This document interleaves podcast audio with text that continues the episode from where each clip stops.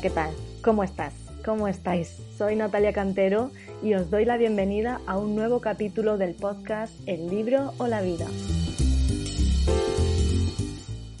Estoy un poco resfriada, así que si me oís con una voz como de ultratumba, que sepáis que es por eso.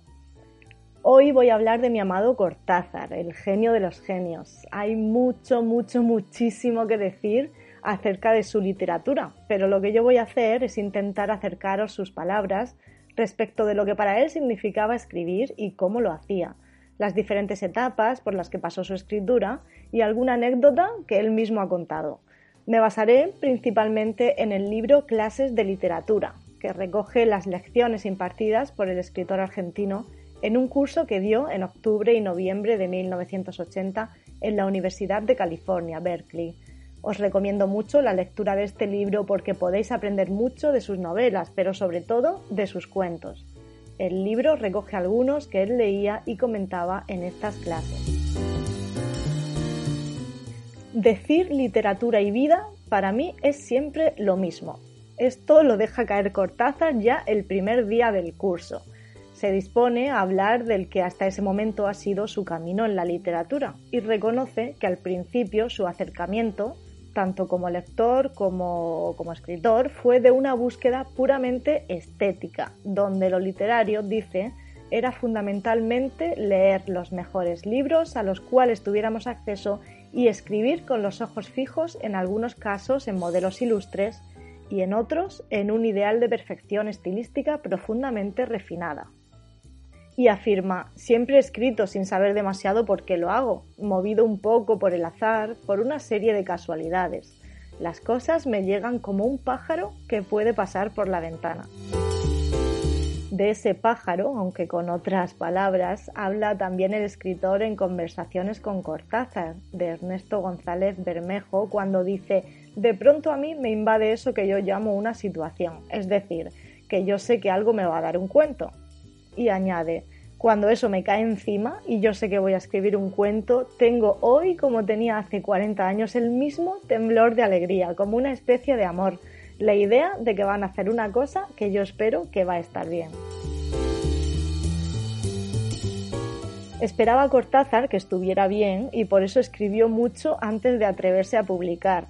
La vanidad ayuda, pero también paraliza.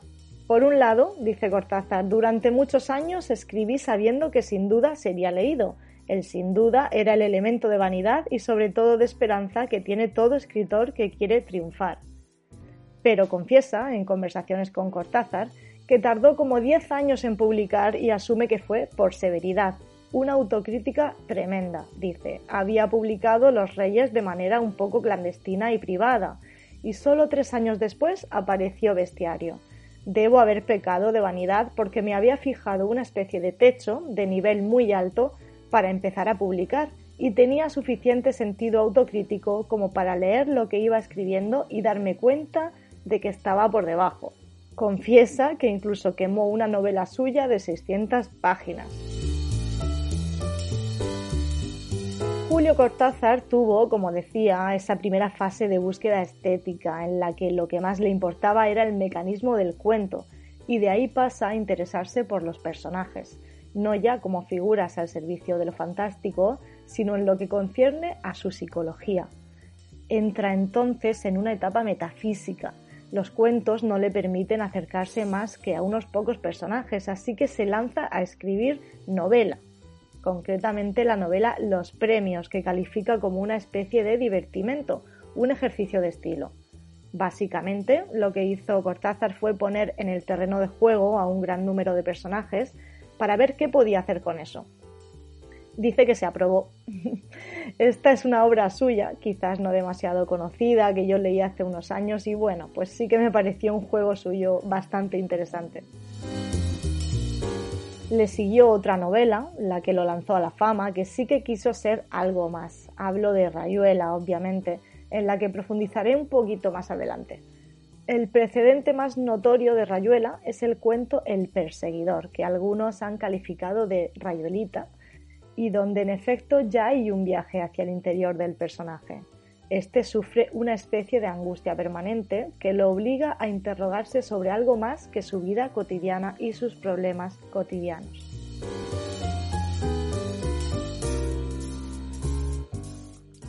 Pero lo de escribir un cuento o una novela va más allá de la cuestión de los personajes. Es bastante conocida la distinción que hacía Cortázar al hablar de novela y cuento en términos visuales. El cine sería la novela y la fotografía el cuento.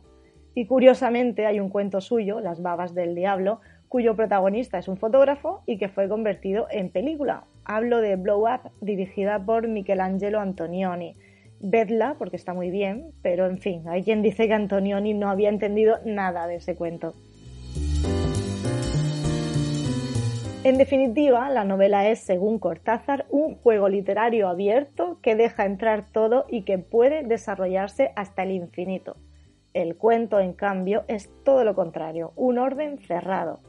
Para que un cuento se nos grabe en la memoria, este debe cerrarse sobre sí mismo de una manera, dice, fatal, entendiendo por fatal, por fatalidad, algo similar al destino, a procesos que se cumplen fatalmente a pesar de todos los esfuerzos que uno pueda hacer. Y compara el cuento con una esfera, la forma geométrica más perfecta en el sentido de que está totalmente cerrada en sí misma y cada uno de los infinitos puntos de su superficie son equidistantes del invisible punto central. Como ejemplo, basta fijarse en Continuidad de los Parques, un cuento con una estructura circular donde el lector de una novela acaba siendo parte de ella y sufre el destino que le corresponde como personaje. A mí me encanta este texto. El cuento como algo cerrado entonces, pero repleto de sugestiones, una foto que el lector puede enriquecer. Y hablando de lectores, dice que a él, cuando empezó le hubiera gustado mucho que Borges leyera y aprobara un cuento suyo. Borges, también argentino, fue de hecho una grandísima influencia para Cortázar. No hay más que comparar los cuentos Las ruinas circulares del primero con La noche boca arriba de Cortázar, con estructura y temas muy similares. Ambos tratan del sueño dentro del sueño, a modo de aquella mariposa de Chuang Tzu, según el mítico y antiguo fragmento que dice Xuan Su soñó que era una mariposa. Al despertar ignoraba si era Zhu que había soñado que era una mariposa o si era una mariposa y estaba soñando que era Zhu.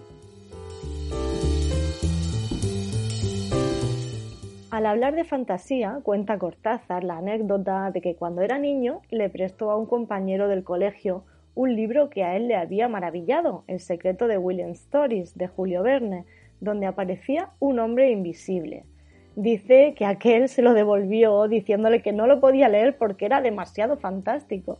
Y se quedó a cuadros, claro, porque entendió que su realidad era otra. Una donde lo fantástico le parecía aceptable, posible y real.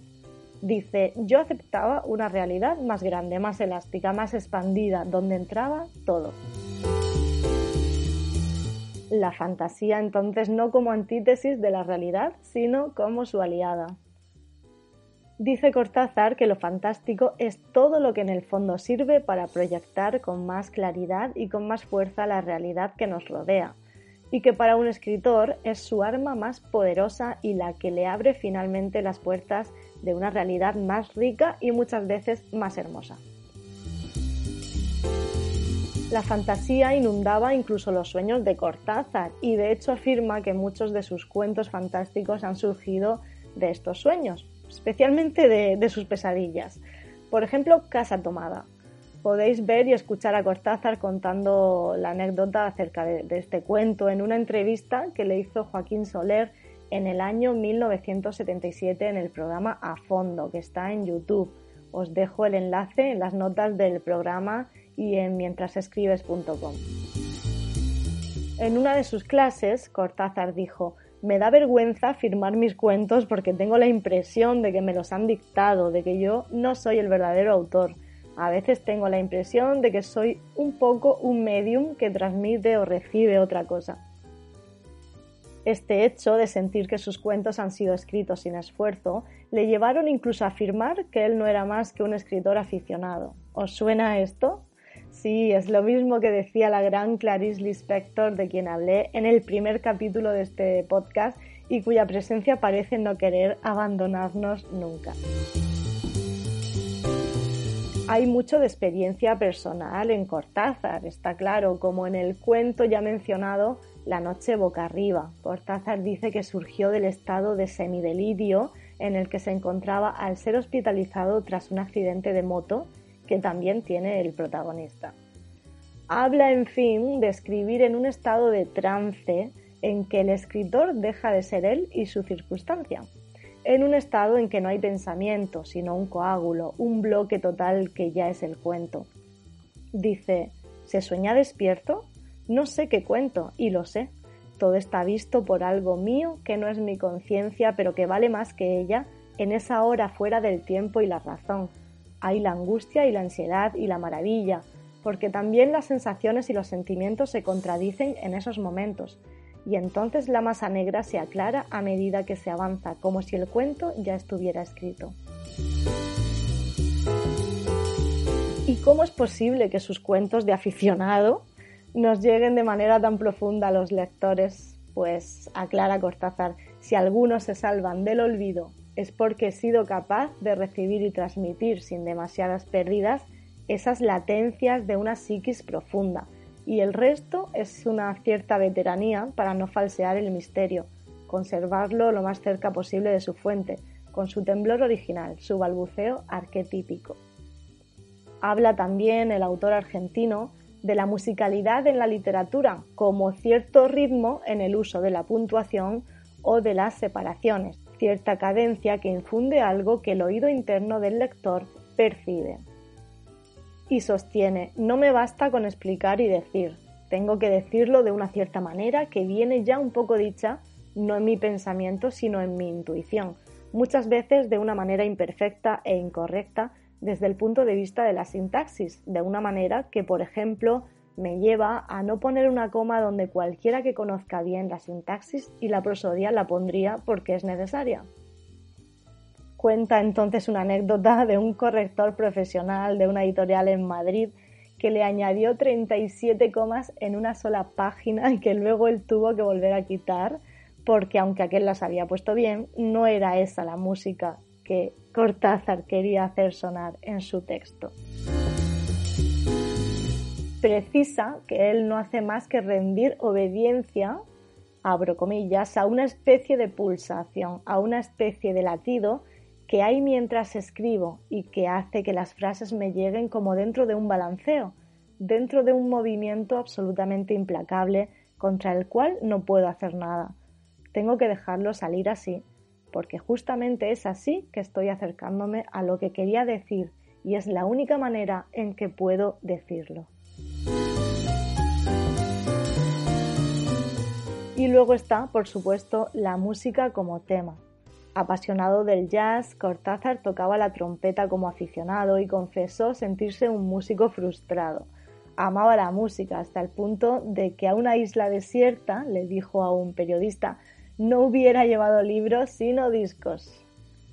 El jazz aparece como tema en muchos de sus textos, desde El perseguidor hasta Rayuela no solo le apasiona, sino que ve en este género musical, en esa increíble libertad de la improvisación permanente, un ejemplo para la escritura. El gran músico de jazz dice, nunca va a repetir una improvisación, siempre buscará nuevos caminos porque eso es lo que le divierte. En otra de sus clases dirá, siempre he tenido una gran desconfianza a seguir por un camino cuando se vuelve fácil Parece una paradoja, pero la verdad es que cuando se trabaja largo tiempo en una obra y se llega a dominar ese camino y esa técnica, existe la tentación de continuar. Es el caso de escritores, músicos o pintores que una vez que han encontrado una manera, se repiten indefinidamente, a veces a lo largo de su vida. También habla del humor, del que afirma servirse para afrontar situaciones dramáticas en su escritura, Dice, cuando estaba escribiendo Rayuela, había algunos momentos absolutamente insoportables que no hubiera podido escribir como un escritor dramático. Entonces un humor a veces muy negro, muy sombrío, vino en mi ayuda y me permitió que a lo largo de extensos diálogos, donde se está hablando de una cosa en un plano trivial y casi chistoso, por debajo se está ventilando una situación de vida o muerte. Hay otro tipo de humor, más lúdico, que impregna muchos de sus textos, como los de la serie Manual de Instrucciones. Tenemos, por ejemplo, instrucciones para subir una escalera, para llorar, para cantar. Habla aquí de ese sentimiento de extrañeza que permite tomar distancia de las cosas que hacemos para ver cómo las hacemos. El juego con la vida y el juego con el lenguaje dentro de las posibilidades infinitas de un idioma. El juego le da una dinámica al texto que lo hace llegar de verdad al lector, porque todo lector dice ha sido y es un jugador de alguna manera. Y están, como no, sus cronopios, unidos a un tal Lucas, La Vuelta al Día en 80 Mundos y Último Round. Estos son los que él llamaba sus libros almanaque. Esa serie de pequeños textos, dice, son mi gran juego personal, mis juegos de niño adulto escritor o adulto escritor niño. Los cronopios y los famas, y también los esperanzas. Sus amigos lo criticaron mucho, le dijeron, estás jugando, ¿por qué pierdes el tiempo haciendo esto? Pero él siguió jugando. ¿Queréis saber cómo surgieron los cronopios? Lo cuenta Cortázar. Esas historias de cronopios y de famas empezaron de una manera bastante misteriosa para mí. Nunca he sabido cómo. La anécdota es que un día, estando en un teatro de París, hubo un intervalo entre dos momentos de un concierto y yo estaba solo, distraído, pensando o no pensando, y en ese momento tuve la visión, una visión interior, desde luego, de unos seres que se paseaban en el aire y eran como globos verdes. Yo los veía como globos verdes pero con orejas, una figura un poco humana, pero no eran exactamente seres humanos. Al mismo tiempo me vino el nombre de esos seres que eran cronopios. Para los que no los conozcáis, voy a leer un texto brevísimo acerca de los cronopios. Se llama Conservación de los recuerdos y dice los famas, para conservar sus recuerdos, proceden a embalsamarlos en la siguiente forma. Luego de fijado el recuerdo con pelos y señales, lo envuelven de pies a cabeza en una sábana negra y lo colocan parado contra la pared de la sala, con un cartelito que dice Excursión a Quilmes o Fran Sinatra. Los cronopios, en cambio, esos seres desordenados y tibios, dejan los recuerdos sueltos por la casa, entre alegres gritos, y ellos andan por el medio y cuando pasa corriendo uno lo acarician con suavidad y le dicen no vayas a lastimarte y también cuidado con los escalones. Es por eso que las casas de los famas son ordenadas y silenciosas, mientras que en las de los cronopios hay una gran bulla y puertas que se golpean. Los vecinos se quejan siempre de los cronopios y los famas mueven la cabeza comprensivamente y van a ver si las etiquetas están todas en su sitio. Cortázar amplió además el uso del cronopio como metáfora a otros textos suyos en los que se refiere a alguien como un cronopio por su conducta. Él mismo era un cronopio. Hay una carta muy famosa al poeta y ensayista cubano Roberto Fernández Retamar, donde dice considerarse sobre todo como un cronopio que escribe cuentos y novelas sin otro fin que el perseguido ardorosamente por todos los cronopios, es decir, su regocijo personal.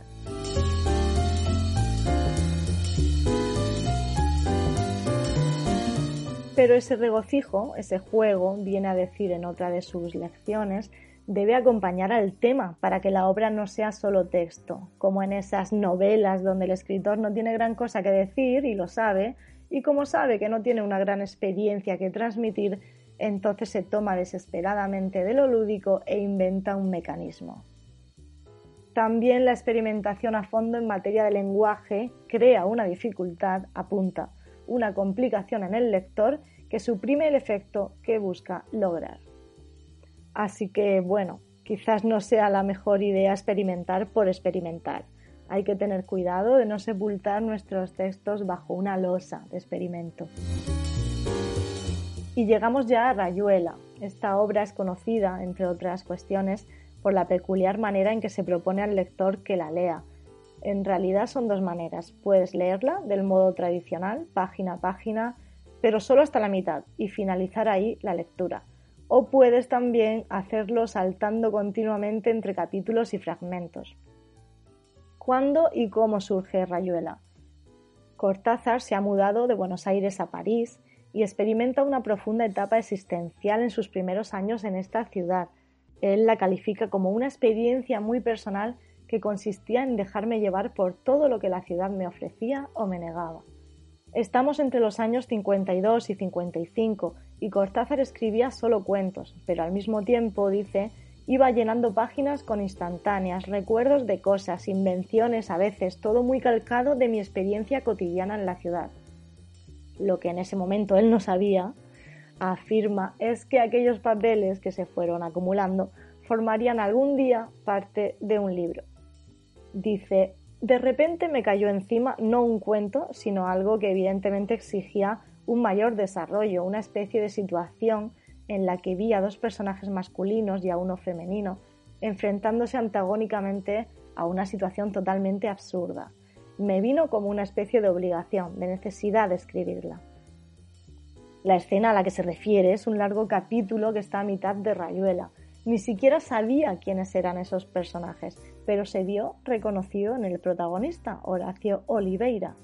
Este era un argentino que estaba de vuelta en su país después de una larga y complicada experiencia en Europa. Tenía entonces Cortázar algunos personajes y un capítulo, pero le quedaba solucionar la cuestión, la mínima cuestión, de cómo llegar hasta esa situación central. Y sí, tiró de aquellas notas que eran suyas, que eran de Oliveira, y se le presentaron como un mosaico, como un patchwork.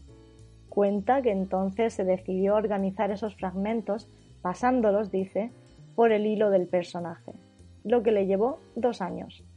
Y mientras seguía leyendo libros y periódicos y algunas frases e incluso anuncios de periódicos que despertaban un eco en él, los incluía también en la novela. Imaginaos qué lío tenía montado este hombre, a ver cómo ponía todo eso en limpio.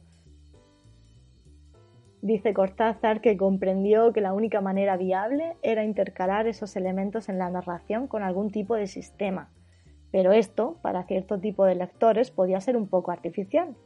Cito ahora sus palabras. Y entonces de golpe dije, voy a hacer la locura total, verdaderamente me parecía una locura. Voy a proponer dos lecturas de este libro yo he tenido cinco escrituras diferentes, porque lo he escrito de diferentes maneras. Tengo entonces algún derecho de proponerle a mi lector por lo menos dos lecturas. En la segunda manera, de las dos que mencioné antes, es por la que el lector puede disfrutar en extenso de esas notas añadidas. Vale, fragmentos, fragmentos de todo tipo y sin una conexión firme. ¿Cómo diablos hizo Cortázar para enlazarlos con cada capítulo. Debo decir, apunta Cortázar, que muchos críticos han pasado muchas horas analizando cuál pudo haber sido mi técnica para mezclar los capítulos y presentarlos en el orden irregular. Mi técnica no es la que los críticos imaginan. Pues vamos con la técnica, que desde luego es muy peculiar lo que hizo Cortázar fue ni más ni menos que poner todos los capítulos en el suelo, formando pasillos entre los que se paseaba, y allí donde veía que el final de un capítulo enlazaba bien con un fragmento, que era por ejemplo un poema, lo numeraba para unirlo a aquel. Sí, así lo hizo, lo cuenta él mismo. Y esa segunda propuesta de lectura responde a la búsqueda de Cortázar de lo que llama un lector cómplice. Lo dice así. El autor de Rayuela es un escritor que pide lectores cómplices. No quiere lectores pasivos, no quiere el lector que lee un libro y lo encuentra bueno o malo, pero su apreciación crítica no va muy lejos y se limita simplemente a aprovechar todo lo que el libro le da o a sentirse indiferente si el libro no le gusta, pero sin tomar una participación más activa en el proceso mismo del libro. Y añade que la intención de Rayuela es eliminar toda pasividad en la lectura en la medida en que sea posible y colocar al lector en una situación de intervención continua, página a página o capítulo a capítulo. E insiste diciendo que ha habido muchos lectores que no aceptaban eso porque no querían ser cómplices. Es el lector que prefiere dejarse hipnotizar por el encanto de la literatura y leer un libro sin reaccionar personalmente, salvo al final, cuando dice, sí, qué bonita novela o qué novela tonta. Una especie de síntesis final sin esa intervención permanente que yo buscaba y esperaba en mis lectores. En Rayuela hay una crítica de la realidad que pasa por un uso del lenguaje como una crítica también de los medios por los que se expresa esa realidad y por tratarse de una obra existencial y metafísica, el libro hace muchas preguntas, pero no da respuestas. Al principio se sorprendió de que gustara sobre todo a los jóvenes, pero finalmente lo comprendió, al ser estos seres angustiados como su protagonista, personas que se sienten amenazadas por estructuras que poco a poco se le van imponiendo. ¿Qué? ¿Que tú no fuiste así? Piensa en tu adolescencia y en las preguntas que te hacías. Muchos seguimos en cierto modo en eso. Cuenta Cortázar mucho más de este libro y algunos textos incluidos en él, como el ensayo del loco Ceferino Pritz, que también tiene su historia detrás. Te emplazo a que leas este libro, Clases de Literatura, y sigas disfrutando con estas anécdotas y curiosidades que cuenta Cortázar.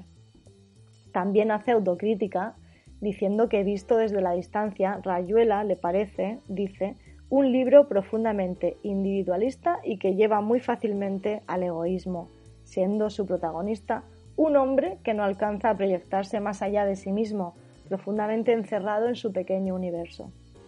Y sentencia, actualmente ese individualismo lo considero negativo en el contexto de ese libro, pero al mismo tiempo me alegro de haberlo escrito porque creo que llevé mi propia exploración de mí mismo y de lo que me rodeaba hasta donde la podía llevar, hasta los últimos límites que podía alcanzar.